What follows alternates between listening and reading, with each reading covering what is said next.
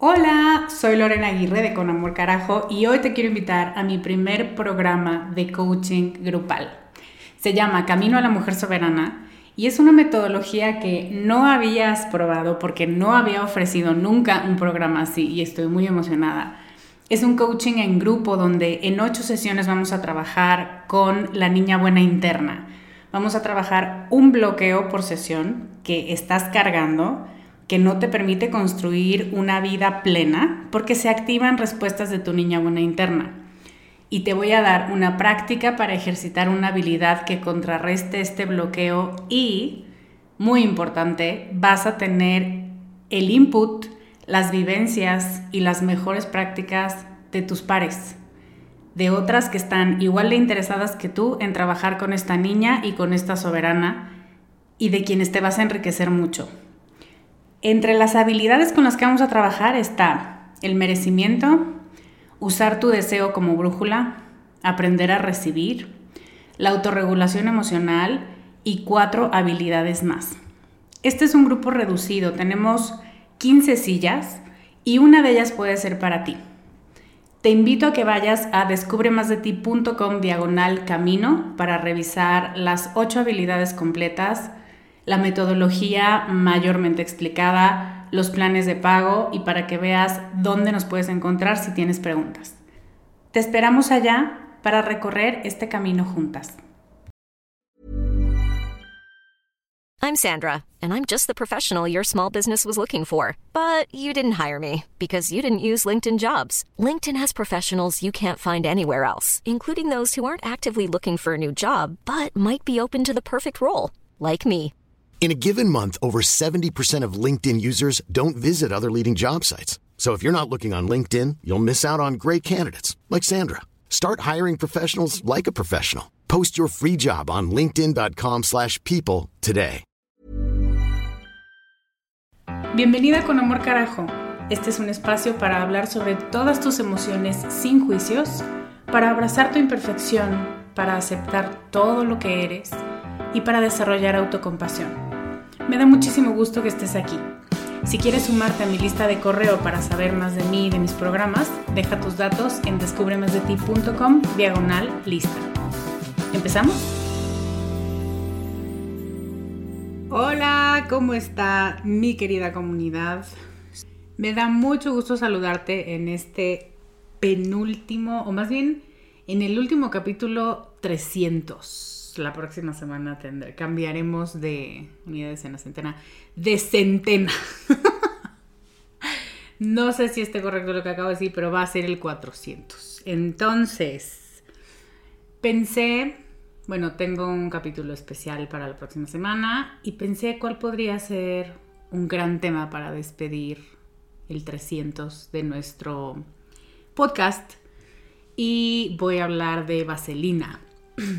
No voy a hablar de Vaselina, voy a hablar de Sandra Di, de las transformaciones, de las transformaciones con integridad y como no todas las transformaciones son iguales y como unas pueden hacerte mucho daño y quitarte puntos de autoconfianza y, y la voluntad de volverlo a intentar. Yo soy Lorena Aguirre y te enseño a conectar con tus emociones y con tu cuerpo a través del gozo, el placer y la autocompasión. Y quiero hablarte justamente de transformaciones con integridad. Voy a empezar remontándonos al clásico del cine, Vaselina, con Olivia Newton-John y este hombre que ya se me olvidó su nombre, John Travolta que yo me acuerdo que de puberta me encantaba. Pero ya no sé si me encantaba porque de verdad es un gusto mío o porque nos prepararon para que nos encantara la transformación, ¿no? Como si Sandy, que era una chavita de secundaria, de prepa, súper tierna, súper rosa, de cola alta, eh, de sonrisa amable, como si esa Sandy no fuera buena, fuera demasiado tonta para su propio bien y necesitara transformarse. en una Sandy de pelo chino, ¿no? Este look icónico del final de la película, donde ella trae unos pantalones de cuero y una blusa al hombro y se ve divina. Y hay mucho en esa narrativa visual, en lo que no se dice, pero se cuenta a través de las imágenes, de la transformación, del cambio, eh, de los colores, ¿no? Y era como una sensación, o nos prepararon para percibir esa transformación como algo positivo. Porque ahora que es la Sandy mala o la Sandy bad girl, pues le iba a gustar a Danny, que era el bad boy, ¿no? Que disque, disque. Ay, no sé, podríamos hacer un análisis de esa película y todo estaría mal. Tiene muy buena música, eso sí. Y entonces, años después, me empieza a dar repele la película. Y yo, pero ¿cómo es posible si me encantaba tanto cuando tenía 15, 16? Y la figura de Sandy se convierte para mí, la transformación de ella se convierte en el elemento que más disgusto me ocasiona. Cuando después de años, porque no es que lo pensara todos los días, logro poner el dedo sobre qué era, me doy cuenta de que su transformación era una transformación innecesaria, una transformación dictada por normas y expectativas sociales, no necesariamente que para ella se sintieran bien. Y sobre todo porque pasa de un cliché a otro. Entonces pasa de ser la niña linda, rosa y buena a ser la rebelde, pero más en un día, ¿no? Cambiándose la ropa. La rebelde que viste de cuero y entonces anda con pues el malo de la prepa. En uno le enseñaron a estar y a crecer y que eso era seguro, ah, hasta se perfora los oídos. y en el nuevo rol, en su nueva forma de ser. Lo que le prometen es, si te conviertes en alguien más perra, si te conviertes en alguien más cabrona, más rebelde, más, aunque sea, y esto es clave, en apariencia, vas a ser más feliz. Esa es la zanahoria que nos ponen al final de la caminadora y entonces nos ponen a correr, a correr, a correr y podemos correr toda la vida y nunca vamos a alcanzar la pinche zanahoria porque no nos estamos moviendo nos estamos esforzando, pero no nos estamos moviendo. Y el punto aquí es que como es como la historia de Felices para siempre. Entonces termina muy bonito el musical y muy guapos los dos de negro y se suben al coche que por algún extraño motivo acaba la escena como subiendo al cielo. Yo no sé si se mueren. Pero ese es su Felices para siempre. Muy parecido a Blancanieves de Disney, donde también él la carga y acaba la escena donde acaban en las nubes y al fondo se ve el castillo. Y luego, ¿qué? ¿Qué pasa después? O sea, yo me imagino las crisis de identidad de la pobre Sandy y la frustración del otro donde dice, oh, yo pensé que sí te gustaba, pero pues ya veo que eres muy miserable en esta versión tuya, porque no sabes ser esta, porque ni siquiera te cuestionaste si querías transformarte en esta. Y la transformación vino por mi causa, porque te imaginaste y deseaste que tú al cambiar físicamente íbamos a ser más felices juntos. Por supuesto ya estoy haciendo una segunda versión o una versión alternativa del final de esa película. Pero la verdad es que así es la vida. Necesitamos reconocer que no hay felices para siempre y que después de un cambio viene un ajuste y luego tal vez vuelves a moverte del lugar y así en la vida vamos brincando, vamos evolucionando, que ha sido el tema transversal de este mes. Bueno, de ya varias semanas en el podcast. Y lo importante es evolucionar por las razones correctas.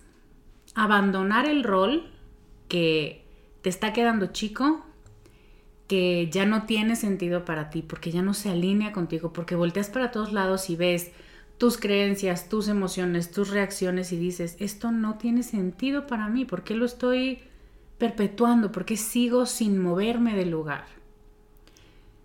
Dejamos un rol porque se agotó el tiempo en ese papel, porque se terminó el ciclo, porque agradeces y dices, buenísimo, esta Sandy Rosa me dio todo esto y le agradezco mucho, pero ya no puedo seguir siendo la Sandy Rosa porque ya me aburre, porque ya me están viendo mucho la cara, porque se me antoja, deseo, eh, me ilusiona convertirme en otra.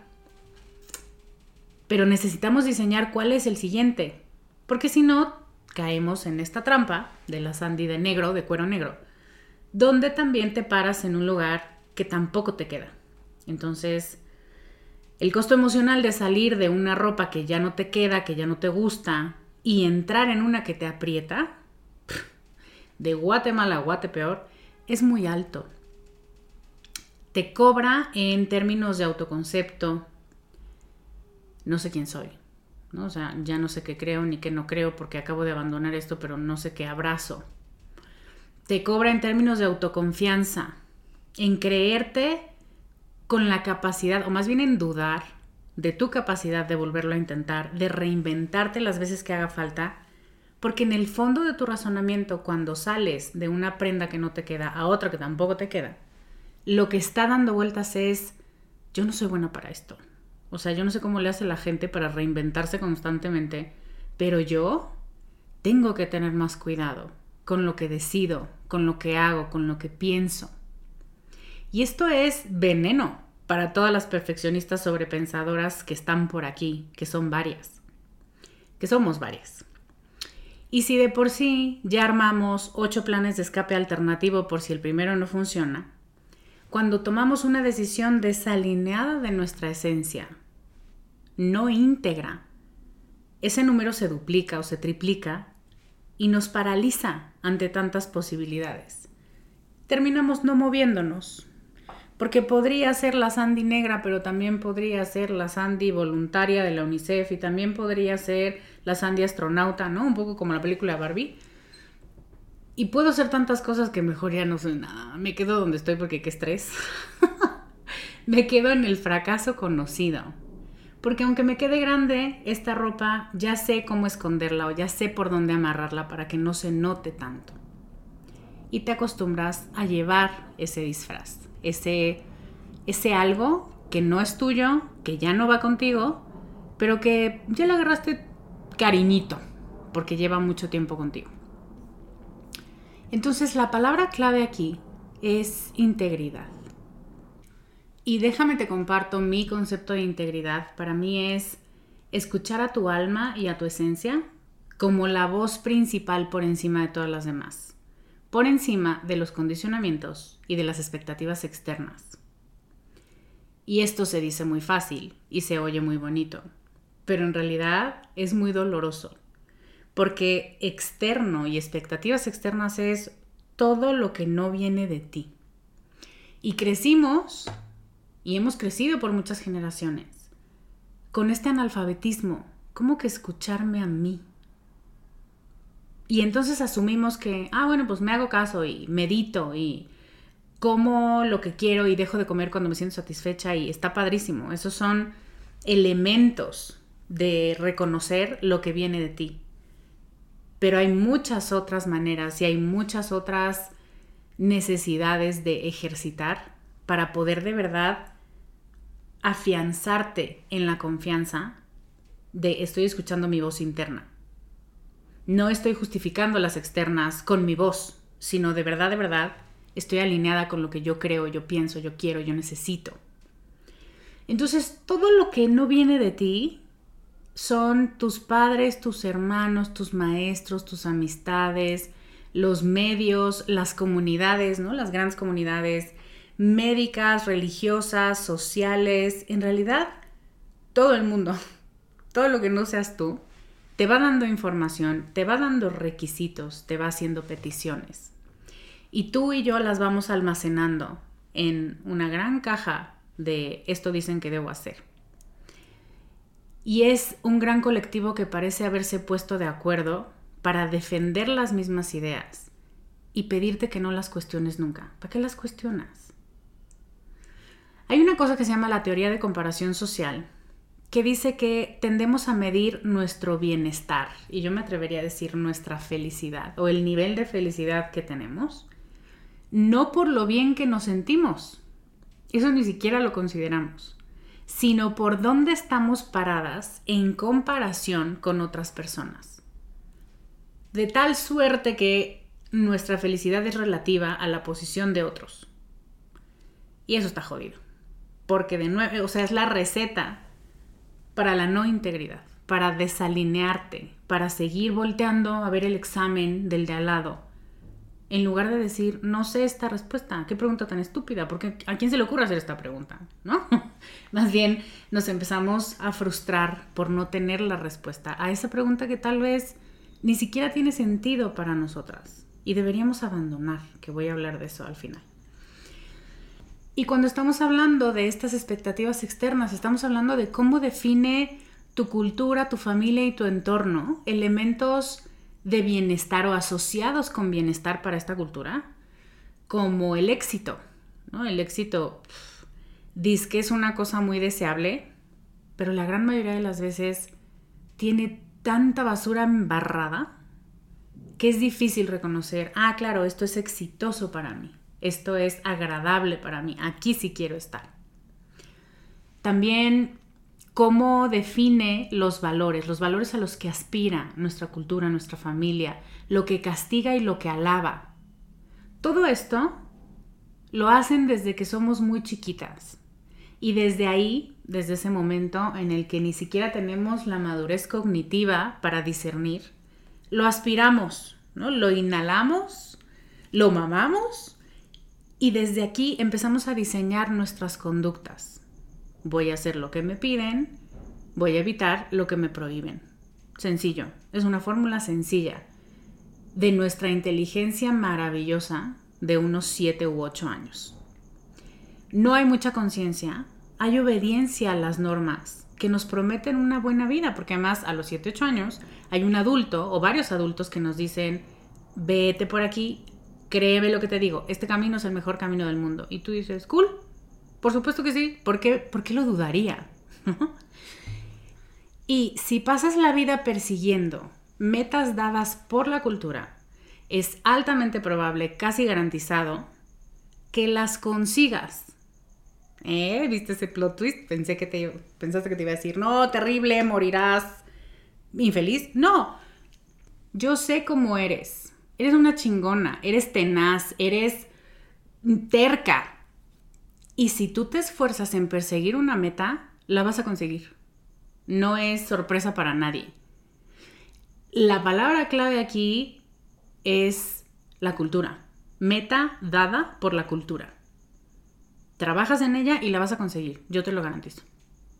Y así es como muchas de nosotras, perfeccionistas, sobredadoras y sobreatentas al entorno, tenemos títulos y certificaciones y habilidades que ni siquiera queríamos, pero pues las completamos porque tenaces somos, porque no abandonamos a la primera, porque nos gusta probarnos que eso que nos han definido como éxito es alcanzable para nosotras. Y lo que pasa es que es altamente probable que consigas lo que quieres, pero no lo que anhelas no los mapas que están trazados en tu alma, no los sabes leer. Porque nunca se te ocurre preguntarte qué deseo yo, qué anhelo, qué necesito, qué me mueve, qué me motiva, qué me excita, qué, qué es eso que a mí me hace sentir viva.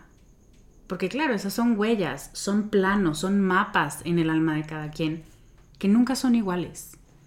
Aunque existamos miles de coaches en el mundo, ninguno de los que estamos trabajando contigo tiene la misma huella en el alma, ni la misma manera de decirte las cosas, de acompañarte en los procesos. Y es nuestro trabajo, no solo los coaches, de todos los humanos que trabajamos para el mundo y con otros humanos, preguntarnos qué es lo que yo deseo, qué es lo que yo necesito y lo que me motiva para servir mejor a mi alma primero y a otros humanos muy pegadito en un segundo lugar. Y un pequeño paréntesis, lo que anhelas y lo que necesitas cambia, muta, evoluciona contigo. No es ninguna sorpresa, pero lo tengo que decir. No es estático, no es algo que decides a los 18 cuando estás escogiendo carrera y siempre vas a defender como tu ancla y la brújula de tu vida. Podrías. Y de hecho estamos preparadas mentalmente para hacer eso, ¿no? Y defender valores hasta la muerte y de la cuna a la tumba y bla, bla.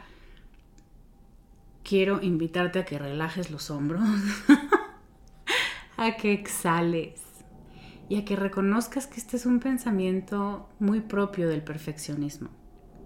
Yo voy a defender esto y me voy a morir en la raya defendiendo esto. Padrísimo. Solo no olvides que tienes permiso y tienes derecho a cuestionarlo, a preguntarte si esto que tanto defiendes o que dices que deseas con toda tu alma, ¿de verdad lo deseas? ¿O de nuevo es una meta dada por la cultura, un valor dado por tu cultura? Tenemos muchos anhelos, muchos deseos y muchas brújulas a lo largo de nuestra vida. Es parte de la naturaleza cambiante de los seres humanos. De hecho, creo que es el chiste de evolucionar moverte del lugar para fortalecer partes de ti que habías dejado olvidadas, a las que les pones atención de nuevo o incluso por primera vez.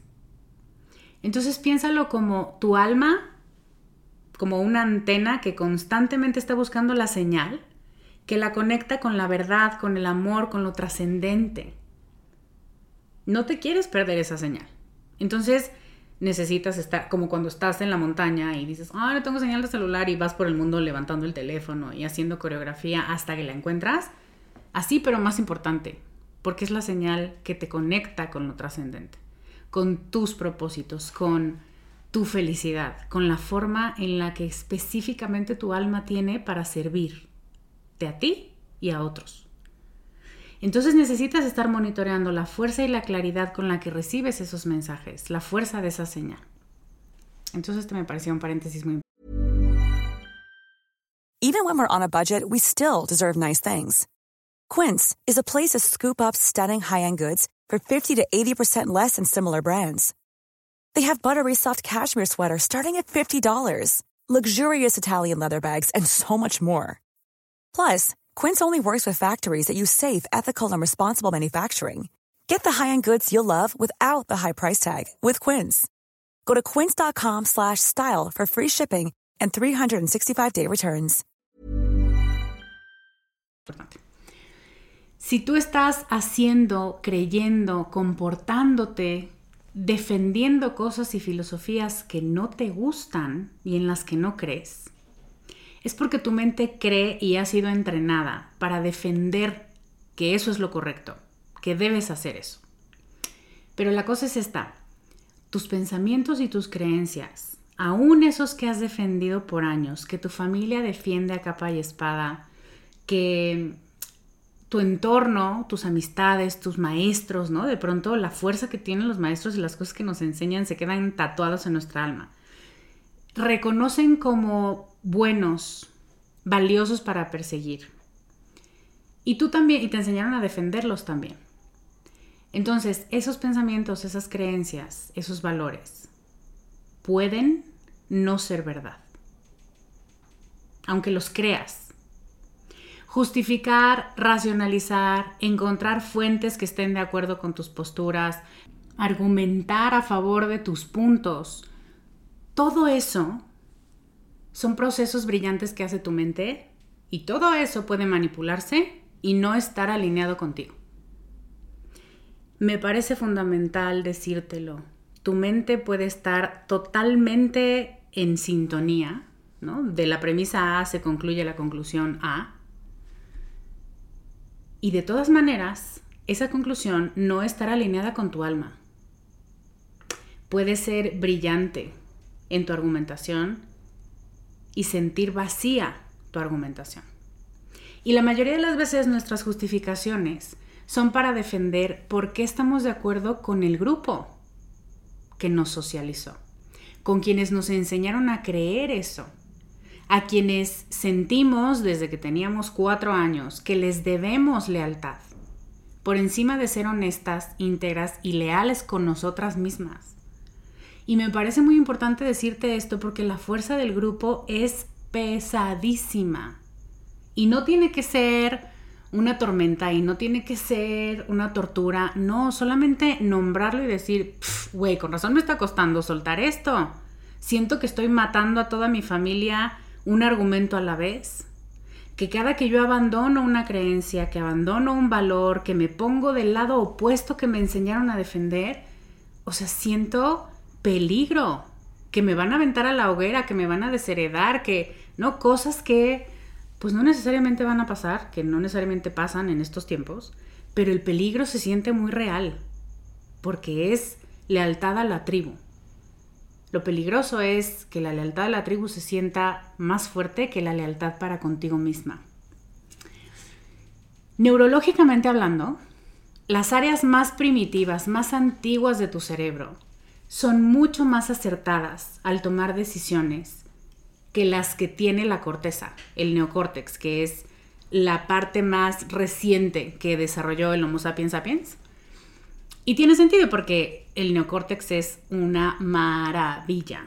Es una red súper compleja, súper intrincada, con miles de conexiones, que complejiza, que considera todos los factores, que reconoce información nueva, que la asocia con información anterior y además con conciencia social, ¿no? O sea, está bárbaro ese sistema. Y hace todo esto también incluyendo en el mix las miles de razones por las que esto puede no funcionar esta transformación que te estás planteando, mejor no la hagas. En cambio, tu cerebro reptil, tu cerebro mamífero, es decir, el cerebro que siente tanto sensaciones como emociones, es mucho más directo. No está tan complejizado, no es una super carretera, no. Simplemente es esto no, esto sí, ya tú investiga por qué. Y la imagen que me está viniendo a la mente es como estos perros del aeropuerto que están entrenados para identificar sustancias tóxicas,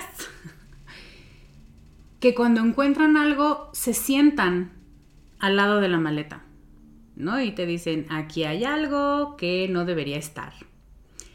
No te voy a decir qué, pero sugiero fuertemente que le pongas atención. Gracias, bye. Y entonces cuando el cerebro mamífero, cuando nuestros cerebros más antiguos nos dan esta información. Ahora sí es trabajo de la corteza dar una explicación de por qué. Pero la decisión honesta, íntegra y que viene desde ti ya estaba dada. Está dada por tus sensaciones, por tu experiencia con el mundo, por tus emociones y reacciones emocionales. Entonces te voy a dar cinco pasos que me parecen muy importantes para poder ejercitar esta capacidad de tomar decisiones de transformación desde la integridad, o sea, desde ti misma, y bajándole el volumen a las voces externas. El primer paso es reconocer. Reconocer que hay cosas que estás haciendo que no están del todo acomodadas, que no se sienten del todo bien aunque se sientan correctas y estés argumentando perfectamente y tu comunidad y tu familia y tus amigos te aplaudan.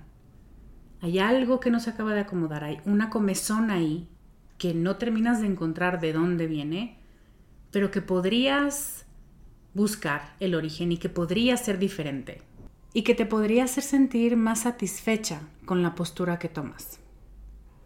Sostener creencias que no son ciertas para nosotras en el nivel más profundo y esencial es la forma más común en la que perdemos nuestra integridad. Y pasa por lo que te decía hace rato, sostenemos estas creencias por lealtad a la tribu.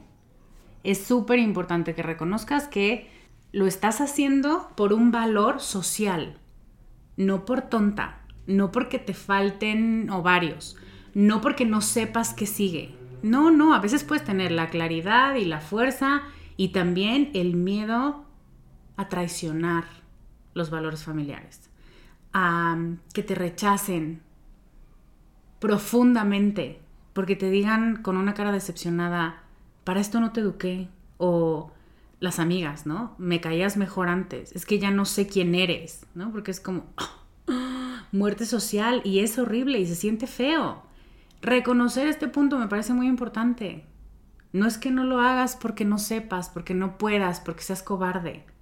Es porque cuando pones un valor al lado del otro dices, ay, güey, es que qué gachito va a ser quedarme sola, o qué gachito va a ser ser repelida, o ser mm, deshonrada tú y deshonrada tu vaca, ¿no? O sea, sí va a ser difícil, por lo tanto me la tengo que pensar bien.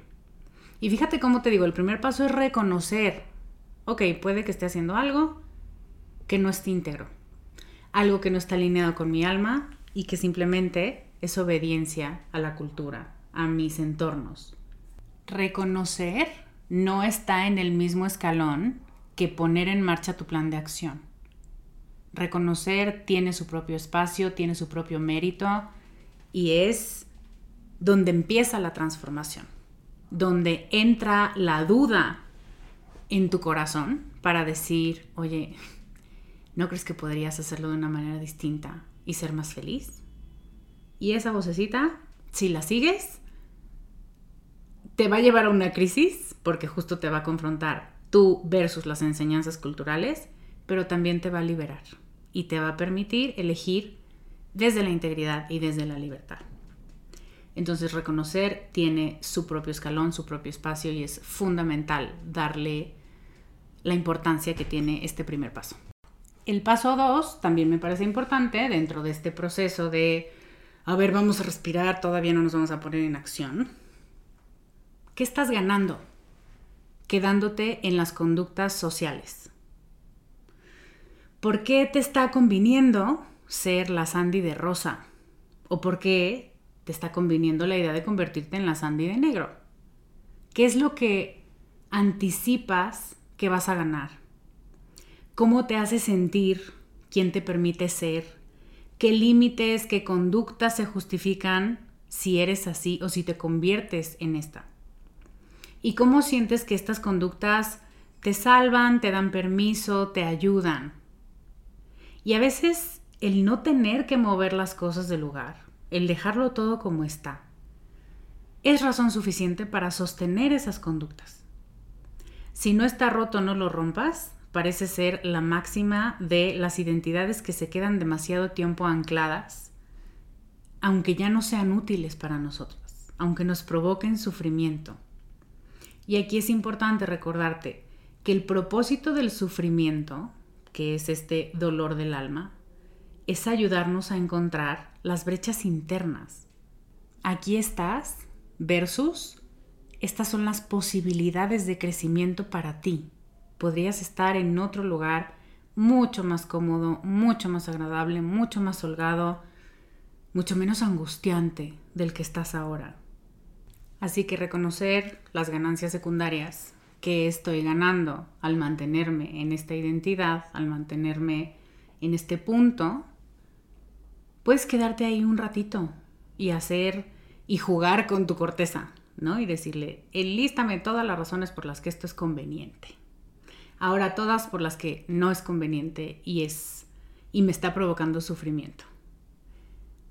Esto te puede llevar a un berenjenal, por supuesto, pero eso me va a llevar al punto 4. Dame un segundo.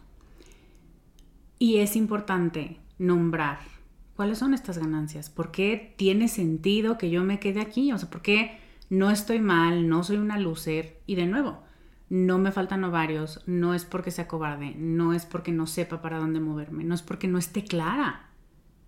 Es porque aquí hay cosas que estoy ganando. ¿Qué estoy ganando?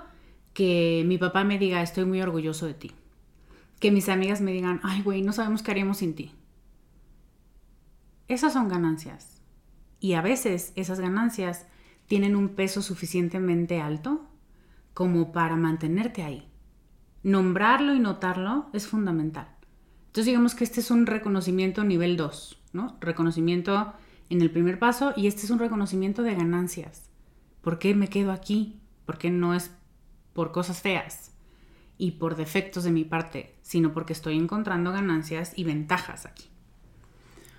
El paso número tres, entonces, es ejercitar la presencia con lo que es.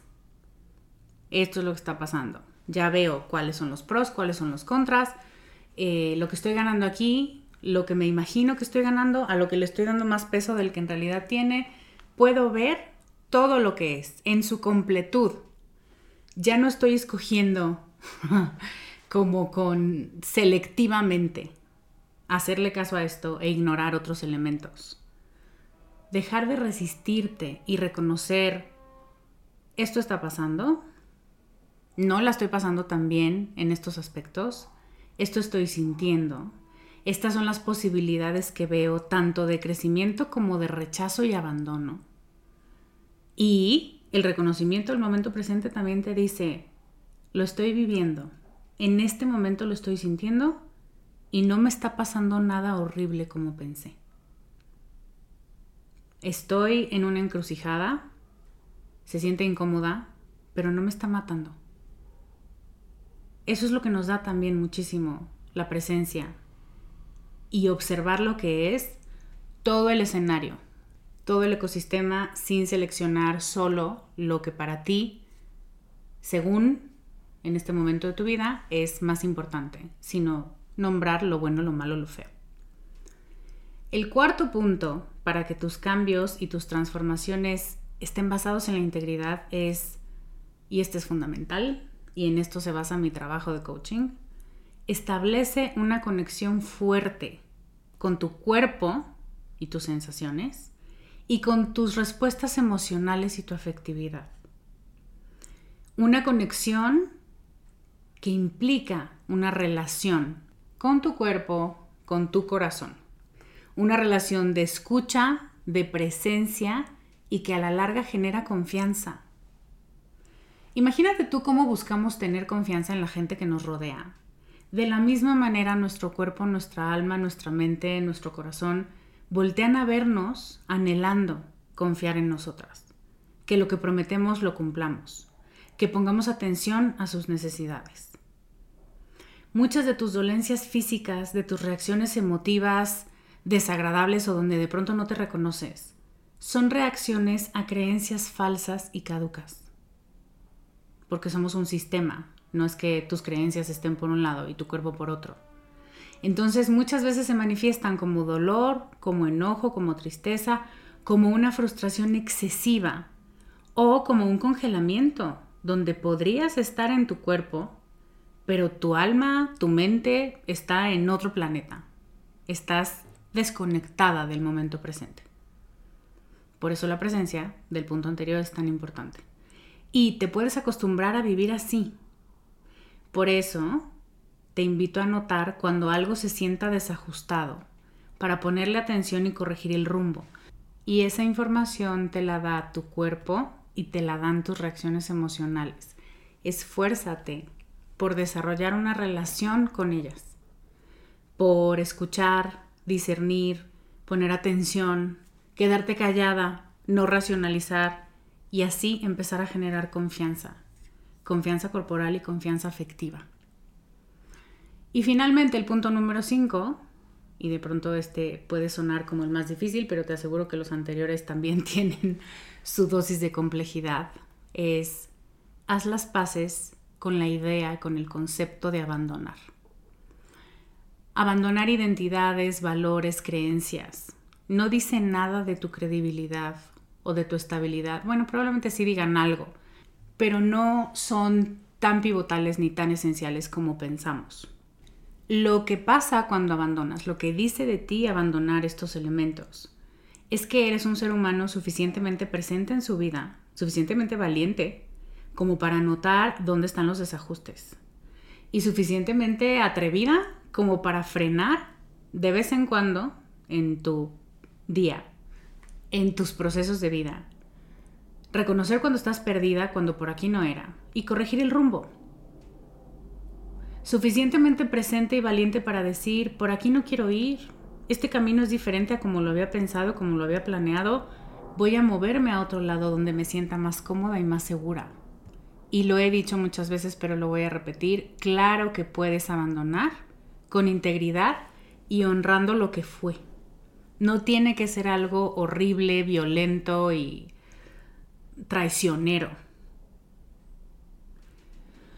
Entonces, esos son puntos importantes que creo que puedes empezar a ejercitar cuando se trate de elegir una transformación que realmente venga desde tus necesidades, desde tu esencia la integridad es el ingrediente fundamental para que todos los cambios y las transformaciones que hagas no solo sean eficientes, sino que estén alineados a ti, a estos mapas y a estas huellas digitales muy únicas, para que no vayas dando tumbos y arrepintiéndote de tus transformaciones, que siempre inician con una buena intención, pero cuando no vienen de la integridad, te pierden más en el bosque oscuro de la confusión y te llevan a rechazar tus propias decisiones. Y como te decía al inicio, te quitan puntos de autoconfianza, donde dices, no, yo mejor ya aquí me quedo. Hasta me está empezando a gustar este bosque tan oscuro y tan horrible. Entonces, integridad, escuchar más tu voz, ponerle atención, reconocer por qué cuesta trabajo escuchar tu voz, porque las voces externas tienen un peso, un peso afectivo, un peso moral encima de nosotras. No está mal, solo es. Y poderlo despegar de, y entonces tengo que actuar de esa manera porque así es como los demás esperan que actúe, eso es lo que nos libera. Donde dices, eso sí no. La primera parte donde yo soy leal al grupo, sí. La segunda donde entonces les debo mi alma, no. Es así, no. Y poco a poco voy a irla reclamando de vuelta.